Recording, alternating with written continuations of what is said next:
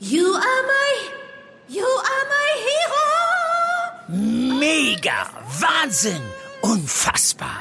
Äh, Dieter, das findest du gut? Nee, nicht die Super Null. Das super Angebot hier ist doch mega. Das Samsung Galaxy S21 5G ab nur einem Euro von Mobilcom Debitel. Mega smart mit 20 GB LTE-Tarif. Jetzt sichern auf freenetdigital.de. Die Landesregierung hat zum Sprung angesetzt. Es bleibt zu hoffen, dass der lange Anlauf auch die nötige Weite bringt. So, so, der große Digitalisierungssprung mit Tablets im Unterricht. Das plant die Landesregierung bis 2025. Den Fahrplan schauen wir uns hier im Aufwacher heute mal genauer an. Und so kurz vor der Wahl sprechen wir mal darüber, was sich die Parteien im Netz zuletzt so ausgedacht haben und welche besonders erfolgreich sind. Ich bin Florian Pustlauk. Hi. Rheinische Post Aufwacher. News aus NRW und dem Rest der Welt. Bevor wir anfangen, kurz noch der Wunsch und die Bitte, dass ihr uns abonniert oder bewertet in eurer Podcast-App. Das geht ja ganz einfach und anonym. Das freut uns und bringt uns weiter. Und wenn ihr sagt, der Podcast, der hat das verdient, dann lasst dem Aufwacher doch gerne ein Like da. Wie kann eigentlich bei der Digitalisierung an den Schulen Tempo gemacht werden? Ja, diese Frage gibt's schon ewig und ist natürlich auch ein großes Thema aktuell im Bundestagswahlkampf. Aber nicht nur da. Hier in NRW hat gerade die Schulministerin Yvonne Gebauer einen Fahrplan vorgelegt, wie die Digitalisierung bei uns hier in NRW bis 2025 aussehen soll. Bei der Vorstellung hat Kirsten Bialdiger, Chefkorrespondentin Landespolitik, zugehört und ist jetzt zu Gast hier im Aufwacher. Hi Kirsten. Hallo. Fahrplan heißt konkrete Schritte. Was stellt sich die Schulministerin da denn vor? Ja, Schritte ist vielleicht da schon ein bisschen zu viel gesagt. Also ganz konkret ist äh, ein Schritt und zwar will sie weitere Tablets anschaffen. Da gab es schon mal ein Programm, ein erstes, damit die Schulen in der Pandemie auch Digitalunterricht tatsächlich anbieten konnten. Und das ist ausgeschöpft und es gibt jetzt ein weiteres über 184 Millionen Euro Davon könnten dann 370.000 Schüler profitieren und das soll ähm, dann auch noch vor den Herbstferien starten. Okay, also ein zweites Programm der Landesregierung für Tablets. Jetzt wird nicht nur mit Geld aus dem Land an der Digitalisierung geschraubt, sondern auch mit Geld vom Bund. Es gibt Geld aus dem sogenannten Digitalpakt Schule. Inwiefern spielt das denn jetzt im Digitalisierungsfahrplan der NRW-Schulministerin auch eine Rolle? Sie hat ein, ein Konzept vorgestellt, äh, aber die Krux dabei ist, äh, wie du ja auch schon erwähnt hast, der Digitalpakt des Bundes ist damit eingerechnet. Also sie rechnet vor, dass zwei Milliarden Euro bis 2025 zur Verfügung stehen. Aber sie hat diesen Digitalpakt, die Bundesmittel da eingerechnet. Sie hat EU-Mittel mit eingerechnet. Und leider auch auf Nachfrage ist nicht ganz deutlich geworden, wie viel von diesen zwei Milliarden denn tatsächlich noch zur Verfügung stehen und wie viel abgeflossen ist. Das hat natürlich auch ein politisches Geschmäckle, so kurz vor der Bundestagswahl, da sprechen wir gleich nochmal drüber. Aber erst einmal die Frage, was sagen denn die Schulträger jetzt zu dieser Vorstellung von Gebauers Fahrplan? Ja, die Schulträger sagen, es ist zwar ein wichtiger Schritt, dass man jetzt nochmal auch den Fokus lenkt auf die Digitalisierung an den Schulen. Also das sagte uns Helmut Dedi, der Geschäftsführer des Städtetages Nordrhein-Westfalen. Also nur nochmal zum Background. Die Kommunen sind ja die Schulträger und müssen dann eben auch diese Dinge umsetzen, die das Land auf den Weg bringt. Er sagt, man sollte sich nicht zu stark auf die pädagogischen Aspekte des digitalen Lernens konzentrieren. Also ihm wird zu wenig der Schwerpunkt gelegt auf die Geräte und auf die tatsächlich auf die Wartung der Geräte, auf den IT-Support. Das sind seine großen Sorgen. Er befürchtet äh, für die Kommunen da Folgekosten, die jetzt bisher noch gar nicht absehbar sind und äh, stellt dann auch die Frage, wer kümmert sich denn um das WLAN, wer kümmert sich um die interaktiven Tafeln und die ganzen Endgeräte, wer sichert die Backup-Strukturen und wer regelt den Einsatz der speziellen Lernsoftwares. Also da glaube ich, zeichnet sich ab, dass der herkömmliche Hausmeister das alles nicht leisten kann und dass da noch sehr viel mehr an Support notwendig ist. Ja, einmal das. Und äh, die zweite Frage ist natürlich, äh, wie gehen die Lehrer damit um und auch die Lehrerverbände? Ja, die Lehrer sagen, das ist höchste Zeit. Eigentlich ist das alles selbstverständlich, was da gesagt wurde. Und äh, Jetzt muss es doch endlich darum gehen, das auch in die praktische Umsetzung zu bringen und nicht nur noch eine weitere Strategie zu verkünden. Und wörtlich sagte äh, beispielsweise Stefan Behlau, das ist der Landesvorsitzende des Verbandes Erziehung und Bildung, die Landesregierung hat zum Sprung angesetzt. Es bleibt zu hoffen, dass der lange Anlauf auch die nötige Weite bringt. Und jetzt ist ja noch der politische Aspekt. Und zwar, äh, dass die Vorstellung dieses Fahrplans jetzt nur ein paar Tage vor der Bundestagswahl kommt. Ist das Zufall? Da kann ich nicht so ganz an einen Zufall glauben, denn es gibt keinen aktuellen Anlass dafür, dass die äh, Bildungsministerin gestern dieses Digitalprogramm nochmal vorgestellt hat. Einiges davon war ja auch schon bekannt. So viel Neues ist gar nicht dabei. Es ist eben so, sie ist die einzige liberale Bildungsministerin, also die einzige FDP-Politikerin, die in einem Bundesland das Schulministerium innehat. Und es war immer ein wichtiges Ziel der FDP, zum einen Digitalisierung, zum anderen der Bildungspolitik, ihren liberalen Stempel auch aufzudrücken. Da kommt natürlich eine solche Pressekonferenz ausgerechnet zum Thema Digitalisierung, dem Thema Nummer eins der FDP, ganz recht, so kurz vor der Wahl. NRW-Schulministerin Yvonne Gebauer hat kurz vor der Bundestagswahl einen Fahrplan für die Digitalisierung der Schulen bis 2025 angekündigt. Unter anderem sollen Schulen mehr Tablets bekommen. Kirsten Bialdiger hatte die Infos. Vielen Dank. Gerne. Und na klar, wir bleiben im Aufwacher beim Wahlkampf. Sonntag ist es soweit, die Bundestagswahl. Das bedeutet auch, wir werden aktuell geflutet mit Wahlplakaten in unseren Städten, aber auch im Internet, Social Media, ein Werbespot nach dem anderen. Und deswegen hat unsere Politikredakteurin Julia Radke den digitalen Wahlkampf, der ja wegen Corona umso wichtiger geworden ist, mal sich genauer angeschaut. Hallo. Hallo. Unsere Redaktion hat Anfang Juli einen Social Media Monitor gestartet für alle aussichtsreichsten Parteien, also alle, die aktuell im Bundestag sitzen. Und dann wurden täglich Zahlen und Daten der Personen- und Parteiprofile erhoben. Ja, das sind zum Beispiel Follower oder die Anzahl von Postings. Wenn wir jetzt mal nur auf Facebook blicken, was konnten wir alleine auf dieser Plattform beobachten? Ja, zwei Auffälligkeiten würde ich jetzt mal rauspicken, was Facebook betrifft, wo auch eher, sage ich mal, nicht die ganz jungen Menschen unterwegs sind, sondern so zwischen 30 und 60 Jahren ist so der Kern der Nutzer alt.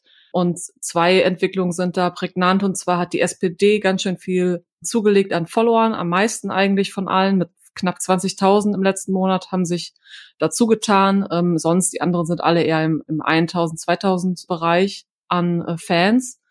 Und ja, was die Interaktion betrifft, also wenn Menschen liken, kommentieren und Beiträge teilen, verbreiten, ja, da hat die SPD auch ganz gut abgeschnitten, also eigentlich am besten. Und das ist eigentlich äh, wenn wir jetzt in die Analyse gehen, äh, spiegelt das wieder, was sie auch in den Umfragen erreicht haben, nämlich mehr Zuspruch, ähm, Wählerstimmen, Prozentpunkte dazu gewonnen, die Union überholt und so weiter und so fort. Das zeigt sich auch in den sozialen Netzwerken. Mhm. Und der zweite Aspekt? Also man muss sagen, mit Abstand die meisten Fans und Follower hat die AfD. Das ist, hat, ist jetzt nicht in den letzten Wochen erst passiert. Also der Zuwachs ist gar nicht mal so groß. Das sieht man auch. Die war, haben ein riesen Tableau, wovon sie gestartet sind. Also die haben über eine halbe Million äh, Fans bei Facebook.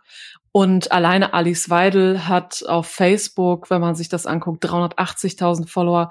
Also fast alle, die der AfD folgen, folgen auch der Spitzenkandidatin. Und die haben äh, sich ja lange Jahre oder von Anfang an ihrer Gründung auf die Online-Plattform sozusagen fokussiert, die stecken viel da rein, die haben eigenen YouTube-Channel. Ich meine, das haben andere Parteien auch, aber die setzen da sehr viel Kapazitäten rein. Ähm, die sind auch bei Telegram unterwegs, bei äh, diesen Gruppen, die man ja gar nicht so überblicken kann an Anzahl und, und Größe die sind weit vor den anderen Parteien, in den, in, vor allen Dingen auf Facebook unterwegs, was auch ihre eher mittelalte Wählerschaft widerspiegelt, die da auch unterwegs sind. Du hast schon gesagt, Facebook eher so 30 bis 60-Jährige, die sich dort rumtreiben. Ich bin jetzt eher bei Instagram aktiv. Was hast du da beobachtet? Äh, da sehen wir die grünen und die gelben Balken ganz weit vorne, sowohl was die Followerzahl betrifft, als auch die Interaktion auf dieser Plattform, die ja vor allen Dingen von unter 30-Jährigen benutzt wird. Unter den Menschen, die hier im Land leben, sind 80 Prozent bei Instagram unterwegs. Und das haben die Grünen und die FDP, die Grünen und die Gelben nämlich, genau erkannt. Also die wissen, was ihr Wählerpotenzial ist. Das sind die jungen Menschen. Und deswegen sind sie da nochmal erstens wahrscheinlich verstärkt oder sie sind da verstärkt unterwegs und kriegen auch Feedback verstärkt. Und zwar am meisten Interaktion hat eigentlich sogar die FDP. Natürlich spiegelt sich das auch bei Christian Lindner, dem Spitzenkandidaten, der da auch selber mit seinem Profil super erfolgreich ist. Und die Grünen äh, mit Annalena Baerbock zum Beispiel und Robert Habeck. Aber auch kleinere Profile, die da ein bisschen was zu beitragen, ähm, die näher an den Menschen sind. Ähm, die Parteiprofile sind aber auch sehr erfolgreich von den beiden Parteien. Also es liegt ganz sicher an der jüngeren Wählerschaft, die da unterwegs ist. Mir sind jetzt auch häufiger bezahlte Spots aufgefallen. Da wird also ordentlich auch Geld in die Hand genommen, ne? damit diese Postings den Menschen mehr angezeigt werden. Das wirkt sich auch auf den digitalen Wahlkampf aus. Genau, also für beide Plattformen konnte man viel Geld in die Hand nehmen und das haben auch vor allen Dingen die Union, aber auch die Grünen gemacht. Und ähm, das kann man auch in der Tabelle sehen, wie viel das ist. Das ist teilweise doppelt so viel wie, wie SPD und die anderen Parteien. Es zeigt sich allerdings, dass die, die am meisten ausgegeben haben, nämlich seit Jahresanfang 700.000 Euro alleine für Beiträge, die CDU, hat damit offensichtlich nicht viel reißen können. Also wie wir sehen äh, in den Zahlen, haben sie weder eklatant viele Nutzer dazu gewonnen, noch konnten sie Interaktion äh, oder sagen wir mal Bewegung reinbringen durch Teilen, Liken, Kommentieren.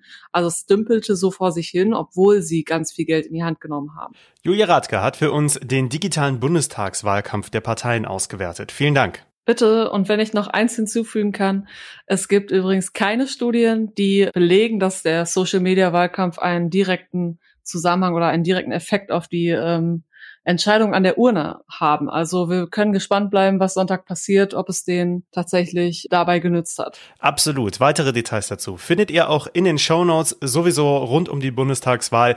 Schaut mal auf RP Online, da findet ihr alle wichtigen Infos und Updates.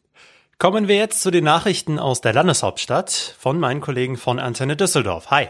Hallo Florian, wir beschäftigen uns an diesem Freitag natürlich auch mit dem Wahlkampf. Düsseldorf ist ja gleich von zwei größeren Parteien als Standort des bundesweiten Finales auserkoren, wird also eine volle Innenstadt am Wochenende, auch weil Fridays for Future nachher unterwegs sind. Und dazu gibt's dann auch noch hier gleich eine Vorschau auf den Sport bis Sonntag. Ich bin Arne Klü. Wo liegen die Unterschiede und wie kann man sich von den anderen Parteien nochmal abgrenzen? Das letzte Wahlkampfwochenende liegt vor uns und es bringt politische Prominenz nach Düsseldorf. Den Anfang machen heute die Bundesgrünen mit ihrem Spitzenduo Kanzlerkandidatin Annalena Baerbock und Parteichef Robert Habeck kommen nachher auf den Shadowplatz. Mehr dazu von Dennis Grollmann. Baerbock und Habeck werden dort von 15.30 Uhr bis 17 Uhr einiges auffahren und wohl auch einen großen Medienauflauf produzieren. Es ist das offizielle bundesweite Wahlkampffinale der Grünen. 24 Stunden später wechselt das Farbschema auf dem Schadowplatz dann zu Gelb. Auch die FDP hat Düsseldorf für ihre bundesweite Abschlussveranstaltung gewählt. Unter anderem kommen Parteichef Christian Lindner und die Düsseldorfer Parteichefin Marie-Agnes Strack-Zimmermann. CDU und SPD wollen mit kleineren Ständen nochmal punkten. Die CDU zum Beispiel heute Mittag vor der Bäckerei Hinkel in der Altstadt. Die AktivistInnen von Fridays for Future wollen die Menschen in Düsseldorf heute nochmal wissen lassen, dass es aus ihrer Sicht so nicht weitergehen kann. Heute ist globaler Klimastreik mit tausenden Aktionen weltweit. Hier in Düsseldorf startet die Demo um 16.30 Uhr an der Girardet-Brücke auf der Kö und zieht dann über Hauptbahnhof und Graf-Adolf-Straße zurück zur Kö. Verkehrsbehinderungen sind möglich. Die Polizei geht von rund 1000 Teilnehmenden aus. Fridays for Future erwarten mindestens das Doppelte. Das Orga-Team erhofft sich, von der Wahlkampfveranstaltung der Grünen mit Kanzlerkandidatin Baerbock Demonstrierende mitnehmen zu können. Fridays for Future betonen aber, auch das grüne Wahlprogramm sei nicht konsequent genug, um das Klima zu retten. Nach der unnötigen Overtime-Niederlage in Ingolstadt wartet auf die DEG heute Abend direkt der nächste dicke Brocken. Sie ist ab 19.30 Uhr beim Meisterkandidaten München zu Gast. Die Münchner sind gut drauf und haben erst eine Saisonniederlage kassiert. Aber auch die DEG muss sich mit drei Siegen aus fünf Spielen nicht verstecken. Die Fortuna ist dann morgen im Einsatz. Sie ist beim vorletzten Ingolstadt zu Gast. Mit einem Sieg würde man die untere Hälfte der Tabelle verlassen. Aktuell liegt die Fortuna nur auf Platz 13. Und auch wenn die Fortuna auswärts spielt, die Arena wird am Wochenende trotzdem gut gefüllt sein, denn es wird dort am Sonntag der Gewinner der neuen European League of Football ausgespielt. Die Hamburg Sea Devils treffen im Finale auf Frankfurt Galaxy. Es werden über 20.000 Fans erwartet, es sind aber auch noch Tickets erhältlich. Und soweit der Antenne Düsseldorf Überblick. In unserem Programm im Radio gibt's frische Nachrichten immer um voll und um halb. Ansonsten jederzeit auf antennedüsseldorf.de. Und es geht weiter jetzt mit Florian. Und diese Meldungen könnt ihr heute auch noch verfolgen. Der Kampf um die letzten Stimmen geht also in NRW weiter. Übermorgen ist dann die Wahl. Allerdings planen nicht nur die Parteien weitere Veranstaltungen, sondern auch Fridays for Future. Die Klimabewegung hat eine weltweite Aktion angekündigt. Hier in NRW zum Beispiel in Bonn, Köln, Aachen, Wuppertal, Düsseldorf oder Dortmund. Als erster Bundespräsident seit fast 40 Jahren spricht Frank-Walter Steinmeier heute in New York vor der UN-Vollversammlung. Normalerweise wird Deutschland bei der Generaldebatte durch Außenminister oder Bundeskanzlerin vertreten. Ohne einen Hinweis aus dem Ausland wäre der mutmaßliche Anschlag auf eine Synagoge in Hagen wohl nicht vereitelt worden. Das hat NRW-Innenminister Herbert Reul mitgeteilt. Der Fall wird weiter aufgearbeitet. Reul fordert deshalb auch eine neue Diskussion über die Befugnisse von Sicherheitsdienste hier im Land. Der frühere Entführer des Geschäftsmanns Jan-Philipp Remzmar muss erneut vor Gericht. Thomas Drach werden von der Staatsanwaltschaft Köln in einem neuen Fall drei Überfälle auf Geldtransporter sowie versuchter Mord vorgeworfen. Drach wurde durch die Remzmar-Entführung 1996 bundesweit bekannt und wurde damals bereits zu 14,5 Jahren Gefängnis verurteilt. Zum Wochenende gibt es jetzt auch die Kulturtipps von Martin Beverunger aus der Kulturredaktion. Am Wochenende wäre ich gern in Paris. Der Arc de Triomphe ist spektakulär verhüllt, was Christo und Jean-Claude leider nicht mehr erleben konnten. Da mein Trip an die Seine bedauerlicherweise nicht klappt, werde ich mich mit der Dokumentation Die Kunst des Verhüllens in der Arte Mediathek trösten. Der Film zeichnet den Weg des berühmten Paares von Paris nach New York nach, wo es seine künstlerische Bestimmung findet. Rate, wer zum Essen bleibt, heißt ein Buch von Philipp Tingler. Es geht um ein Abendessen, an das die Gastgeberin große Karrierehoffnungen knüpft – weshalb sie ihren Chef und dessen Frau eingeladen hat. Doch dann läuft das Dinner komplett aus dem Ruder. Ich habe schon ein wenig darin herumgeblättert und finde das Tempo und den Witz sehr amüsant. Aber vielleicht liegt es daran, dass man zuletzt hauptsächlich über den Wahlausgang gerätselt hat. Mehr Kulturtipps findet ihr bei uns auch in den Show Notes. Noch kommt der Herbst nicht durch, zumindest was die Temperaturen angeht. Das Wetter wird insgesamt zwar eher grau, teilweise sind auch Schauer mit dabei, aber es bleibt mild bei 17 bis 22 Grad. Das Wochenende wird sehr angenehm. Fast überall in NRW scheint die Sonne, stellenweise sind bis zu 25 Grad noch drin. Am Sonntag kann es dann wieder etwas ungemütlicher werden, auch Gewitter drohen. Das war der Aufwacher für Freitag, den 24. September. Ich bin Florian Pustlauk und wünsche euch einen schönen Start ins Wochenende und geht natürlich bitte wählen, wenn ihr es nicht schon längst getan habt. Ciao! Mehr Nachrichten aus NRW gibt's jederzeit auf RP Online. rp-online.de